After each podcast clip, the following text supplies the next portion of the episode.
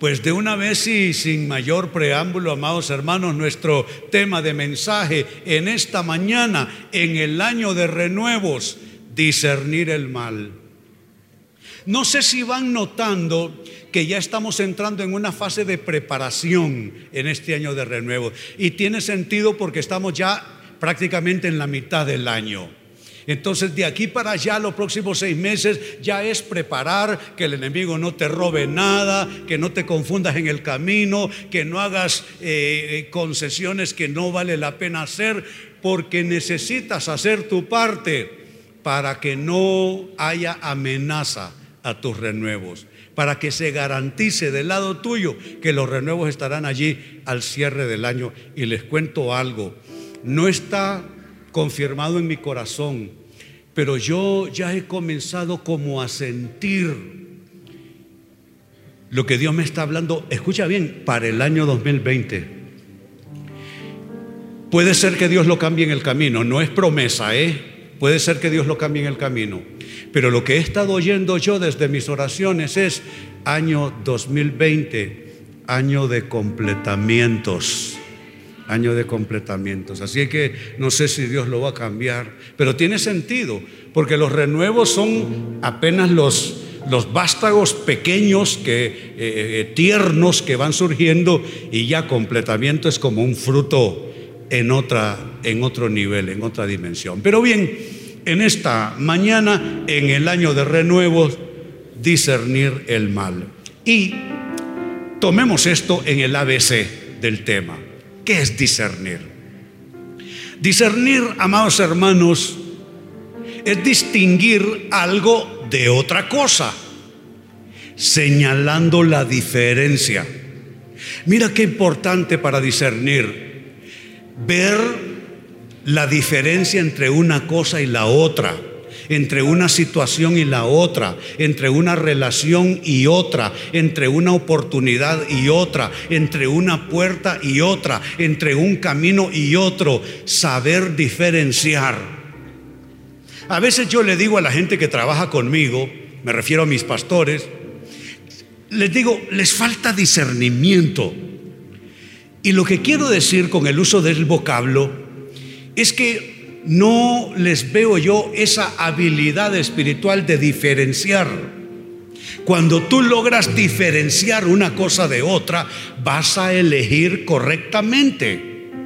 Pero cuando tú miras semejantes, miras iguales, miras demasiado parecidas y te da lo mismo Chana que Juana, entonces tú dices, no, pues igual si esto se ve casi lo mismo. Pero sabes, es importante diferenciar. Discernimiento tiene que ver con distinguir algo de otra cosa, señalando la diferencia que hay entre ellas.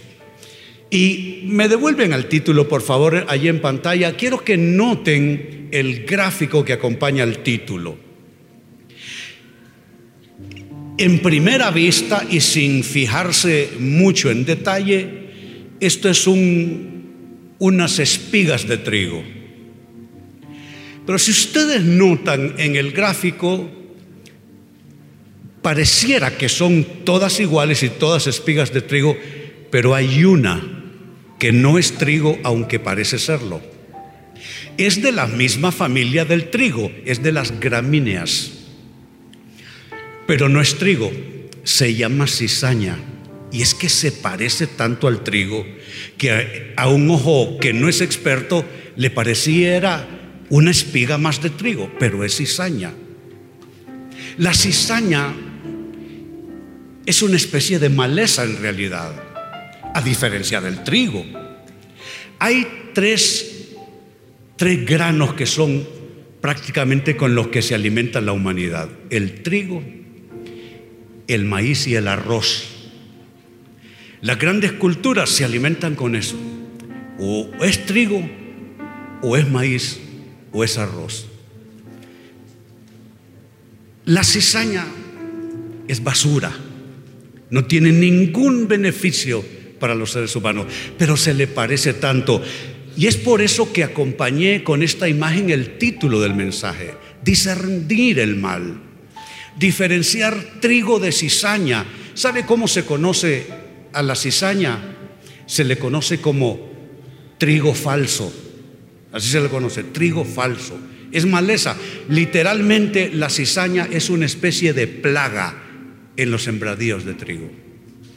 Entonces me parece que es importante que a nosotros, se lo voy a decir en hondureño, no nos den gato por liebre.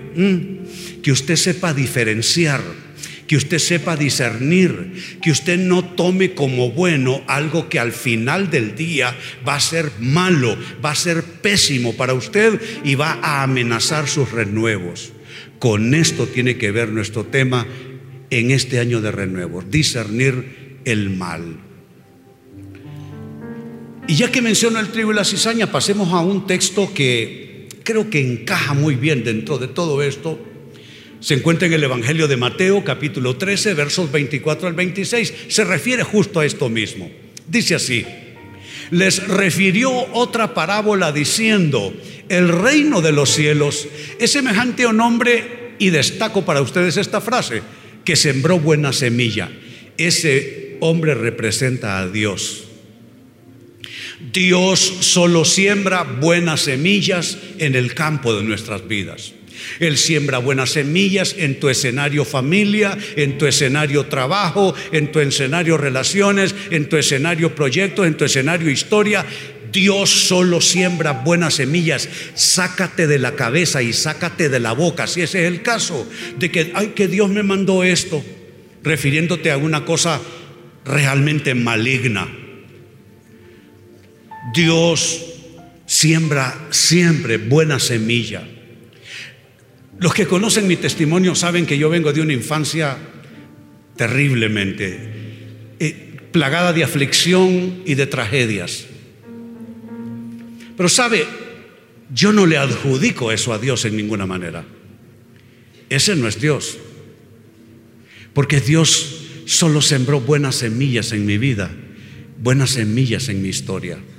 Ese hombre representa a Dios, sembró buena semilla en su campo.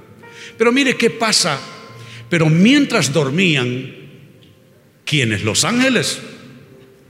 Mientras dormían, ¿quiénes? Díganmelo. Los hombres. Esos somos nosotros. Usted y yo. Que perdemos el discernimiento. Que dejamos de estar concentrados. Que dejamos de estar vigilantes. Atención, que caemos en rutina cuando usted cae en rutina, entra y sale, entra y sale, entra y sale, ya usted dejó de vigilar espiritualmente, ya usted tiene un siglo de no haber levantado un buen tiempo de oración, ya usted tiene un buen rato de no vigilar por las noches, de no levantarse temprano a buscar de Dios para observar su terreno de siembra y cosecha, a ver si no hay plagas ahí amenazantes. Dice que los hombres se durmieron. Eso no tenía que pasar. Que usted cierre los ojos, que usted pierda el discernimiento, que usted se desconcentre, que usted se desenfoque, que usted comience a juguetear con cosas que no le convienen. Solo puede significar esta consecuencia, este resultado. Mientras dormían los hombres, vino su enemigo y sembró cizaña entre el trigo y se fue. Satanás no necesita estar a tiempo completo en tu, en tu escenario de vida. Con que Él dé una pasadita mientras tú estás durmiendo, con eso basta. Con que, con que tú hayas dejado de orar por tus hijos hace meses con eso le basta a Él una pasadita y te siembra. Con que tú dejes de estar orando por tu matrimonio, velando por construir a aquella persona amada. Eres indiferente con ella. A él, a Satanás no le, no, él no ocupa estar 24/7 pasando por tus asuntos con una sola oportunidad. Mientras esos hombres durmieron, Vino su enemigo y sembró cizaña entre el trigo y se fue. Él solo tira un poco de cizaña y se va. El resto, el resto es lo que te toca a ti padecer. Ahora, ¿qué pasa cuando nosotros perdemos discernimiento y comienzan a germinar cosas que no debieran entre nuestros renuevos. Bueno, el texto sigue diciendo. Bueno, este es el final del primer texto. Dice, cuando salió la hierba dio fruto, entonces apareció también la cizaña. Pero el texto siguiente es el que quiero ver en términos de resultados. Cuando ya todo eso sucedió y se evidenció y se dieron cuenta y se despertaron a la situación que aquello no era trigo, cuando lo vinieron a ver de cerca y vieron que parecía trigo, pero había cizaña entre el trigo.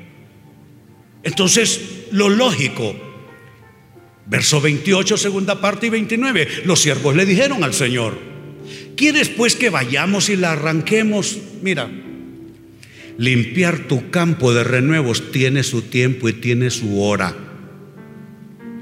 Cuando tú quieres llegar a limpiar tu campo a deshora, entonces llegas tarde a tu vida. Entonces llegas tarde a tu historia. No es en cualquier momento que uno viene a limpiar el campo. No es en cualquier momento que uno viene a tratar de proteger sus renuevos. No es cuando te dé la gana. No es cuando tú quieras, cuando tú pienses, cuando tú digas. ¿Quieres pues que la arranquemos? Fue la propuesta lógica. Cuando tú miras problemas en tu vida, tú quieres arrancarlo, pero yo pregunto, ¿llegaste a la hora correcta a hacer eso? ¿Qué pasa cuando tú llegas a deshoras a tratar de proteger tus renuevos? El Señor les dijo, verso 29, no. Mire cuál fue la respuesta, no. ¿Cuál fue la respuesta? No. A nadie le gusta un no en su cara. A nadie. Y quiero decirte, Dios que su palabra dice que sus promesas son sí y son amén. No son tal vez, no son quién sabe, mucho menos no, son sí. Ese Dios cuyas promesas son sí y son amén, te va a decir que no cuando tú llegues tarde a tu historia cuando tú llegues tarde a tu vida, cuando tú llegues tarde a tus hijos, cuando tú llegues tarde a tu matrimonio, cuando tú llegues tarde a tus sueños, cuando tú llegues tarde a tus proyectos, cuando tú llegues tarde a tus asuntos, Dios que sus promesas son sí y son amén, ¿qué es lo que te va a decir? Que no, no te va a decir. Él les dijo no. ¿Y qué pasa? ¿Es un, es un capricho divino? No.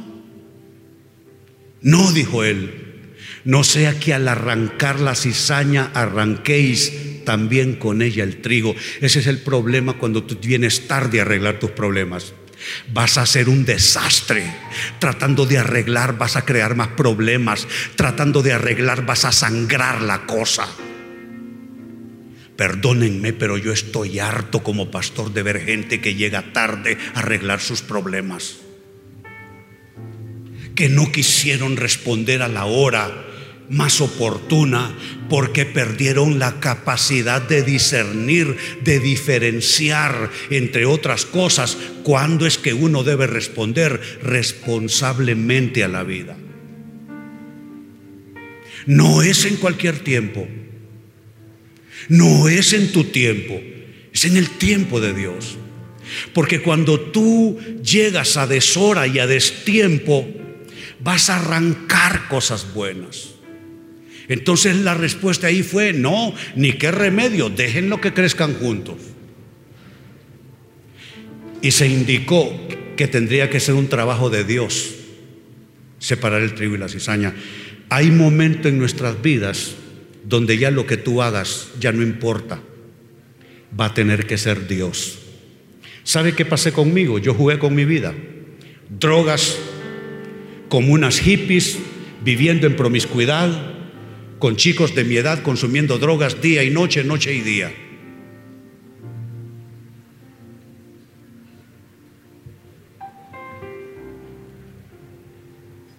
Malgasto de vida, pérdida de vida.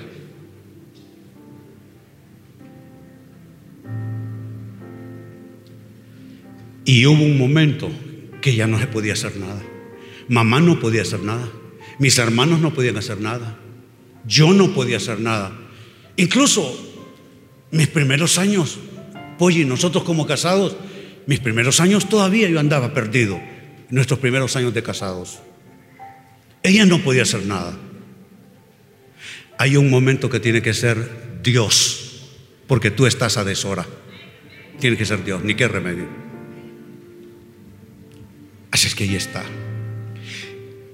Aunque esta parábola no es nuestra, nuestro enfoque en el estudio de hoy, sí sirve para lo siguiente, para indicarnos con claridad que el trigo y la cizaña se parecen demasiado, que son totalmente opuestos, que la cizaña no sirve y que si dejas crecer cizaña entre tus renuevos, va a ser difícil separarlos. Va a ser difícil. Mejor, mejor trabaja tu campo de renuevos temprano. Ahora, la gran pregunta, la gran pregunta, ¿cómo dejamos de discernir el mal? ¿Cómo, cómo dejamos de advertir que la posibilidad de que haya cizaña es una posibilidad real en nuestras vidas? ¿Cómo es que dejamos nosotros de percibir una cosa, de diferenciar una cosa de la otra? ¿Cómo es que comenzamos a tener comunión con algo que más bien nos va a perjudicar o permitirnos cosas que nos van a perjudicar? En una palabra, ¿cómo dejamos de discernir el mal? Primera respuesta. Sucede cuando comenzamos a hacernos concesiones hacernos concesiones. ¿Qué es una concesión? No lo que no lo diga René, que lo diga la academia. Concesión es una acción, y oiga bien, y es un efecto. Acción y efecto de qué? Ceder. Cuando tú cedes, haces una concesión. Yo te pregunto, ¿En qué áreas de tu vida has estado cediendo? Cediendo terreno, cediendo espacio, cediéndole mente, alma, tiempo, concesión, acción y efecto de ceder. ¿Qué es lo que usualmente cedemos? Uno, posición ideológica. Uno debe estar claro en qué uno cree. Cuando tú hoy a esta hora crees en una cosa y el martes por la noche crees en otra, me preocupas. Cuando tú aquí frente al pastor crees de un modo y frente a tus amigos crees de otro, me preocupas. Cuando tú dices amén aquí a una cosa y allá afuera te da vergüenza y entonces concedes en una plática que no debes con algo, me preocupas. Porque no se puede ceder en la posición ideológica y por ideología, en el caso nuestro entendamos nuestra fe. Porque nuestra ideología es esa, nuestra fe.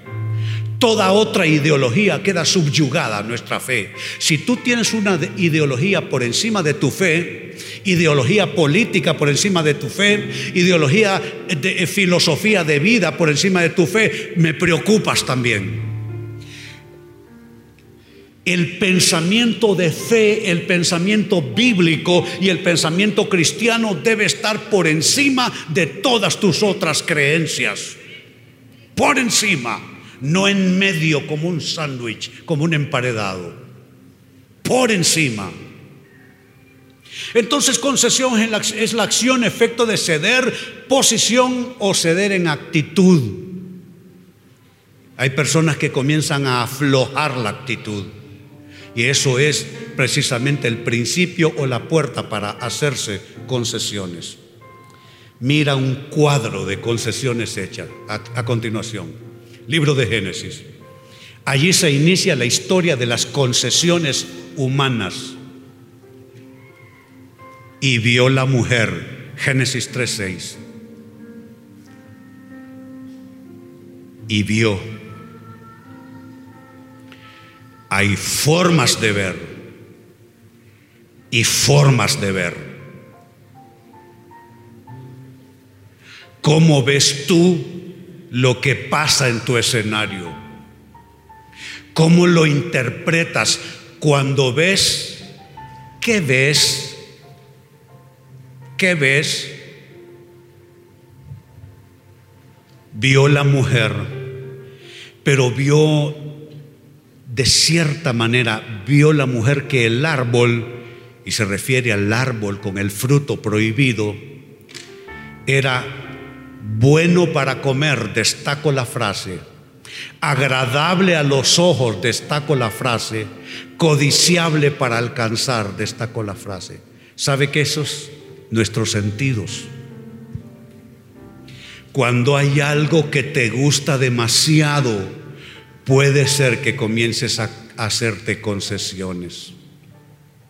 Cuando hay algo que te atrae demasiado, puede ser que eso te lleve a ceder posición en tu vida, ceder terreno. Era bueno para comer, era agradable a los ojos. Mire cómo se reitera, vio que era bueno para ver. Eso es lo que está diciendo. Vio que era bueno, era para estarlo viendo. Si eso es verdad en la época de la Biblia, cuánto más en el mundo actual vivimos en un mundo absolutamente visual. Todo en el siglo XXI entra por los ojos, absolutamente todo. Hasta para venderte un plato de comida maquillan el platillo en el anuncio. Es comida que está maquillada. Jamás van a tener esos colores cuando te sientes a la mesa. Es comida maquillada. Cuidado con lo que ves y cómo ves. Era bueno para comer, era agradable a los ojos y codiciable para, y esta es una palabra importante, alcanzar. Diga, alcanzar. Una cosa es que Dios te lleve hacia cierto punto de éxito y otra cosa que tú te metas en codicia para alcanzar tú. Es mejor que Dios te dé, que Dios te lleve, que Dios te guíe y no que tú comiences en una lucha por alcanzar cosas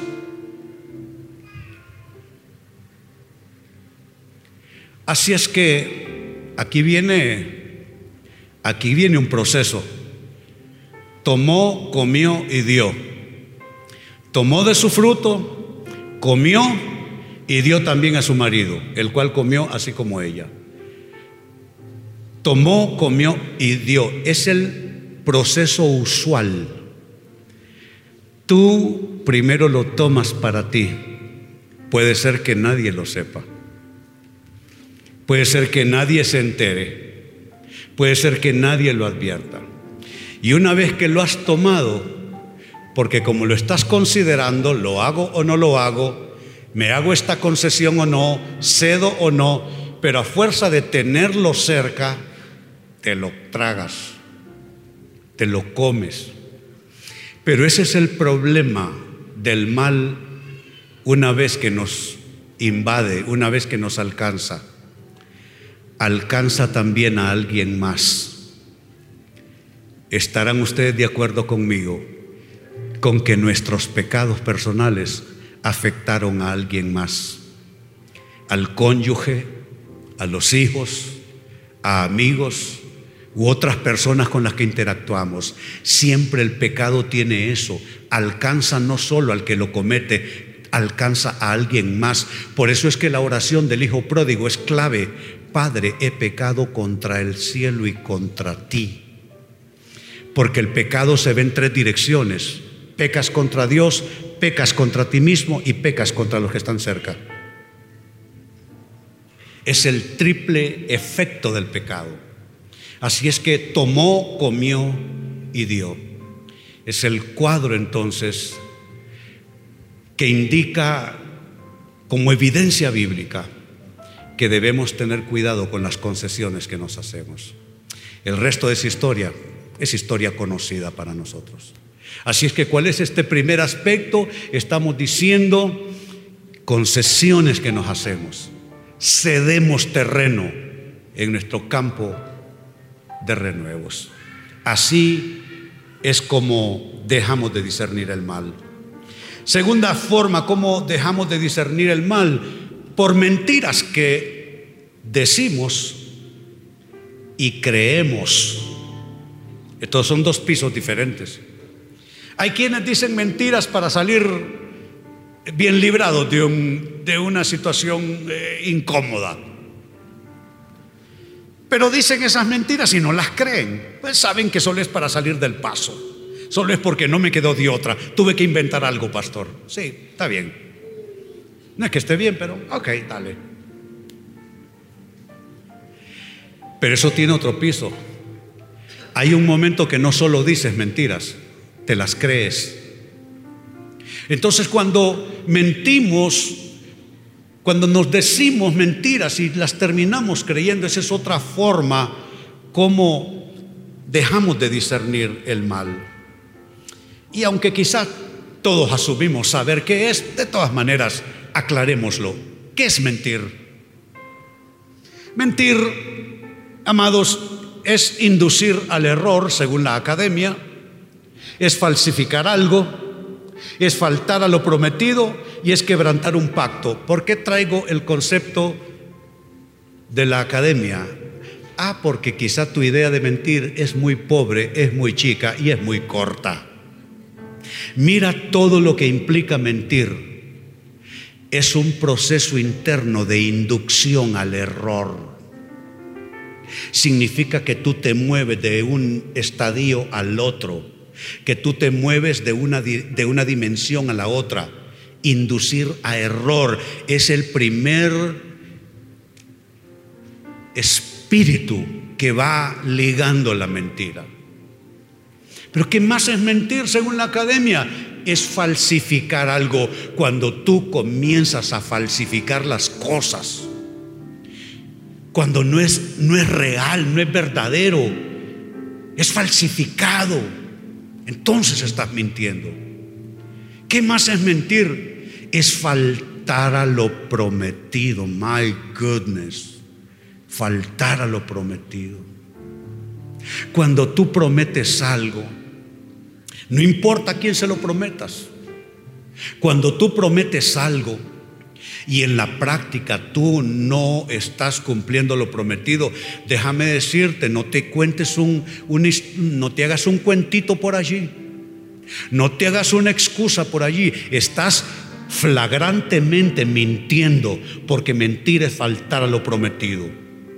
Cada vez que tú prometes algo en tu trabajo, a tus hijos, a tu cónyuge, a Dios, a ti mismo, y tú faltas a lo prometido, tú te estás mintiendo abiertamente. Y finalmente, mentir es quebrantar un pacto. Noten en qué ámbito de solemnidad la mentira se mete e invade. Los pactos tiene que ver con las cosas más solemnes y sagradas para nosotros. ¿Cuáles son los pactos? El matrimonio es un pacto, la entrega de la vida personal a Dios es un pacto. Traer hijos a este mundo involucra un pacto porque serás padre y serás madre hasta que tú te vayas. Hay relaciones, hay ámbitos, hay escenarios que son de pacto y esos son sagrados. No te atrevas a atentar contra tus pactos porque te vas a hacer un grave daño a ti mismo, a ti misma. Amados, con los pactos no se juega. Entonces ahí está. Mentir, inducir a errar, a error, falsificar algo, faltar a lo prometido, quebrantar un pacto. Y atención al cuadro que viene. Es un cuadro corto en términos de palabras, pero es sumamente sólido en términos de consecuencias. Pablo, en ese primer capítulo, en su carta a los romanos, está haciendo una exposición de la culpabilidad moral y espiritual del género humano en todas las culturas, todas las edades, todos los escenarios. Ese es el gran argumento de la culpabilidad del hombre. Es, es uno de los primeros capítulos que mi pastor nos enseñó en sus salones de clase cuando yo era un muchacho. Y dentro de esa gran exposición con tremendo contenido teológico y espiritual para nosotros, dice Pablo una verdad que debe de ponerle los pelos de punta al más valiente. Ya que cambiaron la verdad de Dios por la mentira, yo subrayo o destaco la frase cambiaron la verdad. Estamos hablando de mentiras que, que decimos y creemos. Mentir es cambiar la verdad. ¿Qué pasa cuando el ser humano cambia la verdad? El verso 26 es una terrible consecuencia. Por esto, esa es una frase que es en consecuencia de, resultado de. No es una frase que está despegada y un versículo que nada tiene que ver con el anterior, tiene todo que ver. Porque cambiaron la verdad, es lo que está diciendo. Por esa razón, porque cambiaron la verdad, Dios los entregó a pasiones vergonzosas. ¿Sabe qué está diciendo? Que si tú te mientes en demasía, Dios te va a soltar. Mire qué frase estamos leyendo. Dios los entregó. Revisemos esa frase. Dios los entregó. Lo que se traduce como los entregó, una conjugación en pasado, proviene en los textos originales del griego paradidomi. Y paradidomi literalmente es rendirse. Está diciendo entonces que como ellos mintieron, Dios los dejó que se rindieran a otras fuerzas que otras fuerzas los victimizaran. Para Didomi, ser entregado, ser rendido. Es decir, para Didomi se traduce entonces como ceder, como confiar, manifestar, transmitir, comprometer, entregar y encarcelar. Ahí hay un proceso degenerativo que probablemente no lo están viendo sino hasta en este minuto. Hay un proceso degenerativo. Tú comienzas cediendo, como dije en el aspecto anterior, haciéndote concesiones. Pero una vez que tú comienzas a ceder, comienzas a poner tu confianza en aquello. Es que a veces uno cede por tentación, por debilidad, porque no pudiste resistirte, porque no tuviste argumentos, porque te falló la fe, porque nadie te asistió. Pero una vez que aquello se convierte en un proceso de, de ceder en tu vida, entonces comienzas a poner tu confianza en eso. Y después que tú pones tu confianza en eso, se comienza a manifestar eso en tu vida con más fuerza.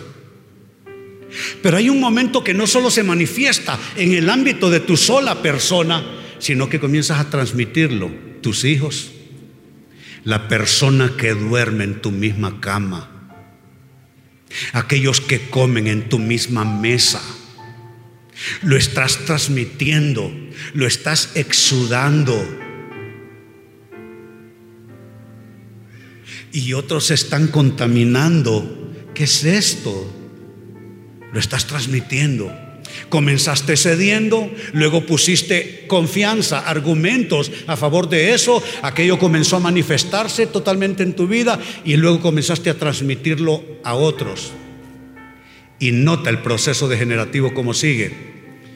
Comenzaste a comprometerte con ello. Comenzó cediendo terreno nada más y te estás ahora comprometiendo con ello. Y sigue el proceso degenerativo. y terminas entregándote literalmente, como hemos leído. Y por causa de que ellos cambiaron la verdad por la mentira, Dios los entregó para Didomi. Pero noten que entregar es casi al final de un proceso. Cedes, confías, se manifiesta aquello enteramente en tu vida, comienzas a transmitirlo a otros, luego te comprometes con eso que no te conviene y terminas entregándote a ello y ojo al último, la última acepción, encarcelar. Al final terminaste encarcelado. Eso es absolutamente bíblico, dice la Biblia, y no saldrá de allí hasta que pague el último cuadrante. Es delicado este proceso entonces. Entonces, número dos, ¿qué es lo que hemos dicho aquí? Hemos dicho que cuando nos permitimos mentir, mentiras que decimos y que incluso defendemos y hasta llegamos a creer, esa es otra forma como nosotros dejamos de discernir el mal. Y cierro con esto. Número tres también dejamos de discernir el mal, de diferenciar el trigo de la cizaña por debilidades que justificamos. Como ustedes saben, soy pastor hace 44 años, ya cerca de los 45, y mi énfasis pastoral fue la consejería. Tengo reconocimientos doctorales de seminarios en Asia, en Estados Unidos, en Honduras reconociendo mi experiencia en el campo. He escrito cerca de 40 libros. Y sabe que vi en, la, en esos largos años de práctica de consejería que esta era mi principal piedra de tropiezo. Gente que pretende justificar debilidades que tienen. Y eso afecta sus vidas, marca sus historias, debilita sus vidas, los entrampa a largo plazo. Este es un serio problema. Cuando la debilidad, en vez de exponerla en nuestras vidas, admitir que está allí, tratamos de justificarla. Cuando hacemos esto, no estamos discerniendo el mal. ¿Qué es la debilidad? La debilidad moralmente hablando, no físicamente, moral y espiritualmente hablando se define así. Debilidad es la carencia de energía, carencia de vigor en las cualidades, las resoluciones o el ánimo. Nota, Nada de eso son aquellas cosas morales que nosotros pensamos, porque pensamos en debilidad y pensamos que se trata de mujeres, de, sustancias, de alcohol, de drogas. No, no, no, no. Fácil sería que las debilidades solo fueran esas condiciones socialmente ya vistas como problemáticas para el individuo. Mira, cuando tú careces de energía y de vigor en tus cualidades, cuando tus dones no tienen la fortaleza que se necesita, puede ser que con tus dones termines sirviendo al diablo. Cuando no sabes administrar tus habilidades, no sabes administrar tus cualidades, no sabes administrar tus dones, eso es una debilidad. Cuando no sabes o no tienes la energía en las resoluciones que tomas.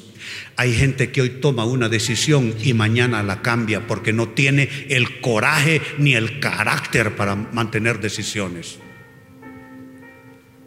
Sus decisiones son de papel, no duran. Debilidad, carencia de energía, de vigor en las resoluciones y hasta en el ánimo.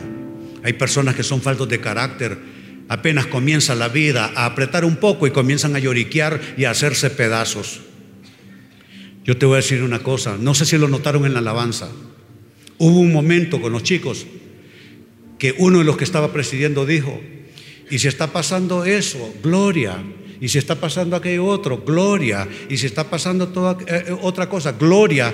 Y le estaban respondiendo ustedes desde la CIA, diciendo gloria cada vez. ¿Qué es lo que significó ese momento? vigorizar el ánimo. No te voy a decir que la vida cristiana no es fácil, te voy a decir que la vida no es fácil. La vida no es fácil. Y necesitas un ánimo con vigor.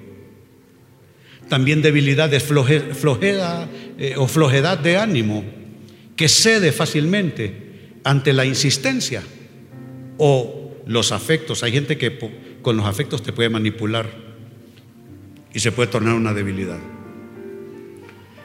Pero necesito cerrar. Leo un texto, un comentario y oramos.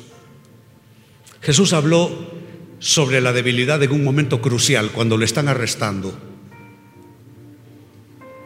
Él dijo a sus discípulos, a sus apóstoles, lo que nos conviene oír a nosotros.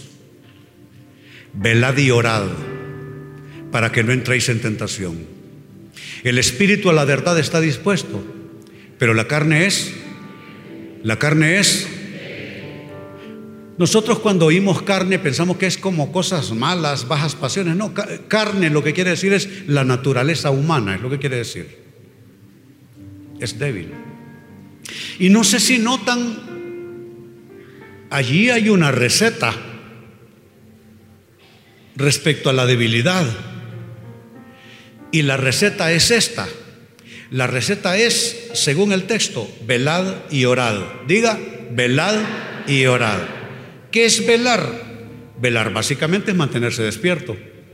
Velar básicamente es estar atento. Yo te pregunto, ¿estás velando, estás atento en tu terreno de renuevos? ¿O te duermes? Eres un dormilón en tu terreno de renuevos. Te desconcentras te entretienes, los distractores fácilmente te emboban. Velad, mantenerse despierto, estar atento y lo otro es orar. Esa es la receta. ¿Qué es orar? El, el, concepto simple de orar que uno lo oye desde que se convierte a la fe cristiana. ¿Qué es orar? No se lo saben. Oigan, están crudos ustedes. ¿Qué es orar? Hablar con Dios es orar. Mi pastor nos enredó. ¿Qué es orar? Hablar con Dios, me dijo. Nunca me olvidó. Ahí está la receta. Mantenerte despierto, mantenerte atento y hablar con Dios. Cada vez que tu debilidad se presenta, necesitas hablar con Dios. No lo escondas, háblalo con Dios. Aunque esa cosa te causa vergüenza, háblalo con Dios. Aunque metiste la pata, háblalo con Dios. Háblalo con Dios. Si tú no velas ni oras, entrarás en tentación. Tu espíritu quiere. Tu espíritu está dispuesto, pero la carne es débil. ¿Qué, quiso decir con que es débil el autor bíblico? Débil, del griego ascenes, literalmente sin fuerza. En este caso, sin fuerza en varias aplicaciones, literal o figurativamente, moralmente, espiritualmente, como quieras, pero eh, sin fuerza. Ascenes, sin fuerza. Que significa entonces ser, si es moralmente o espiritualmente, impotente, enfermo, sin fuerza y como se tradujo, débil. Entonces, ¿qué es lo que dije número tres? ¿Cómo es que dejamos de discernir el mal? por debilidades que tenemos. Que tenemos. No, si debilidades, las tenemos todos. El único que no tuvo debilidades fue Jesucristo, de ahí el apóstol Pablo, el apóstol Pedro, todo mundo tiene debilidades. No por debilidades que tenemos. Tener debilidades solo nos hace humanos. Ya el que no tiene debilidades es marciano, porque humano no puede ser. Si somos humanos, tenemos debilidades todos. Pero el punto no es por debilidades que tenemos, sino por debilidades que justificamos. La bronca en tu vida no es que tengas una debilidad o varias, sino que dejes de contarte un cuento, una historia, una versión apócrifa acerca de tus debilidades. Entonces me ayudan en pantalla, son tres las respuestas, cómo dejamos de discernir el mal. Lo primero dijimos es que nos hacemos concesiones, cedemos terreno en nuestros renuevos. Dos, ¿qué más eh, sucede? Nos decimos mentiras e incluso llegamos a creerlas. Y número tres, también dejamos de discernir el mal frente a nuestras debilidades cuando intentamos argumentar a favor de ellas justificándolas. La gran pregunta, ¿habrá alguien aprendido algo nuevo esta mañana? Qué bueno, qué bueno, qué bueno. Porque si ustedes aprendieron algo esta mañana, me devuelvo feliz a la aldea Cerro Grande, allá donde paso eh, eh, eh, en mi claustro todo el tiempo. Puestos de pie, vamos a orar. No te vayas sin ponerte en manos del Señor para que esto no se quede en teoría. Te prometo no, no usar mucho tiempo. Mientras llega mi asistencia al altar, mi primera oración, si alguien necesita a Cristo, uno solo que sea. Cuando yo recibí a Cristo, solo uno lo recibió, yo. Pero bastó, era una fogata de una iglesia. Yo llegué bien tronado, bien drogado. Y solo yo levanté la mano. Yo no me acuerdo de nada. ¿De qué predicaron? No me acuerdo. ¿Cantaron? Me imagino que sí pero sí vagamente en mis recuerdos. Habrá alguno en esta noche, dijo el pastor. Y él dijo que levantaran la mano y yo levanté la mano. Y aquí estoy. Uno solo que haya. Vale hacer la pregunta. Si tú necesitas a Cristo, vas a repetir, te invito a repetir esta oración, iglesia, para que agarre fuerza en el ánimo Van a repetir todos conmigo. Dices, Señor Jesús, en esta hora recibo tu perdón y recibo y reconozco que tu muerte en la cruz fue para perdón de mis pecados. Abro mi corazón y te invito entra en mí, límpiame, transfórmame, sáname, hazme una nueva criatura. Amén. Si usted hizo esa oración por la primera vez, me indica con la mano y yo me voy a gozar desde aquí. Habrá alguien, habrá alguien que haya hecho la oración. Eh, levante la mano valientemente. alguien lo hizo. Si es que a, mí me cuesta por las luces aquí ver. Si allá, allá hay un Allá hay un joven atrás, bien atrás, casi eh, eh, en la pared del balcón. Habrá alguien más. Qué bueno. Hay otra persona por allá. Me dicen, sí, ahora me van a tener que asistir porque a mí las luces me molestan un poquitito últimamente. Aplausos a todos ellos, Dios mío. Es una gran decisión.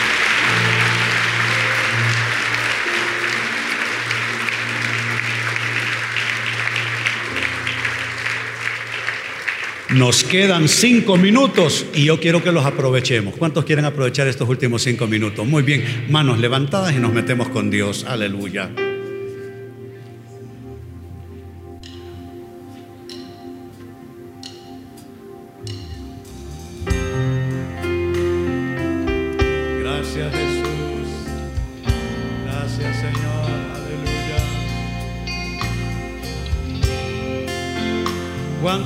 Es bueno? Porque para siempre su misericordia.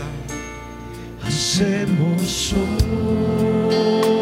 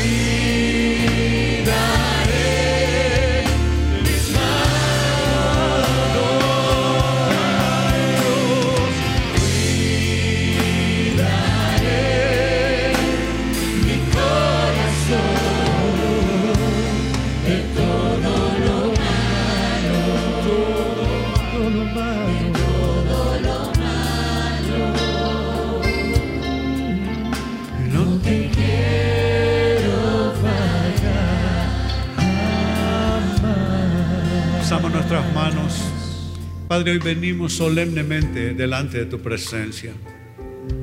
Estamos completamente enterados, Dios, que no hemos discernido el mal en todas las ocasiones, en todos los sucesos, en todas las relaciones, en todos los escenarios. Pero tu buen espíritu está aquí para llenar el vaso de nuestras vidas. Si tú, hermano, hermana, sabes que necesitas más discernimiento, alza tus manos. Dios, hoy bebemos de la copa de la unción de discernimiento. Ayúdanos a ver lo que no hemos visto hasta ahora. Ayúdanos a diferenciar el trigo de la cizaña, lo verdadero de lo falso. Ayúdanos a discernir el mal, ayúdanos a no hacernos ya esas concesiones, esas disculpas, esas excusas, esos argumentos. Padre, los dejamos abandonados de cara a este altar. No vamos a salir aquí con las mismas excusas, con los mismos argumentos, con las mismas justificaciones que nos hacemos cada vez que cedemos terreno o nos hacemos concesiones. Hermano, hermana, basta ya de esos tratos que haces contigo mismo. Basta ya de esos trucos que haces contigo mismo. Basta ya de esos trueques que haces contigo mismo. Ya no te engañes más. Renuncia a toda mentira. Si eres proclive a no ser fiel con la verdad, dile Señor, yo quiero ser fiel a la verdad. No quiero ligarme con la mentira porque aquellos que negaron la verdad fueron entregados a otras pasiones, a otras luchas. Y Dios, te presento mis debilidades. Tú sabes quién soy yo. No es que tú lo sepas, Dios, porque tú lo sabes. Es que yo esté consciente de que hay cosas que justifico y no deben ser justificadas en mi vida. Hermano, hermana, recibe discernimiento para buenas decisiones. Recibe discernimiento para buenas actuaciones, para buenas asociaciones de vida, para cultivar costumbres que te fortalezcan, no que te debiliten. Que el Espíritu de Dios alumbre los ojos de tu entendimiento y te muestre si tienes costumbres debilitantes, costumbres que al final te hacen cada vez más débil. Gracias te damos, Señor. Creemos en tu palabra. Sabemos que tu Espíritu está con nosotros. Y ahora te bendigo, hermano y hermana, y te imparto la bendición pastoral. El Señor esté a tu lado y te sostenga. No camines ni vivas por tus propias fuerzas, por tus capacidades, por tus recursos. Te muevas en los recursos de Dios, en la sabiduría de Dios, en la capacidad de Dios, en la unción de Dios. Hay unciones para todas las distintas áreas de nuestras vidas. Hay unción para crear hijos, hay unción para construir matrimonios, hay unción para para dirigir personas en un negocio o cualquier otro ámbito. Es decir, unción para gerenciar, para dirigir. Hay unción para la toma de decisiones. Hay unción para administrar finanzas. Recibe unción en las áreas que lo necesitas y que esa impartición llegue a la raíz de tu espíritu y pueda tu espíritu como raíz beber esa impartición y recibir esa unción especial que necesitas en esa área de tu vida. Así te bendigo y bendigo tu proyecto de vida en el nombre del Padre y del Hijo y del Espíritu Santo. Decimos todos, amén, que así sea. Aleluya. Muy bien a salir bendecidos de esta casa. Tengan una semana especial y les esperamos aquí el próximo domingo, la hora 11 de la mañana. Dios les bendiga.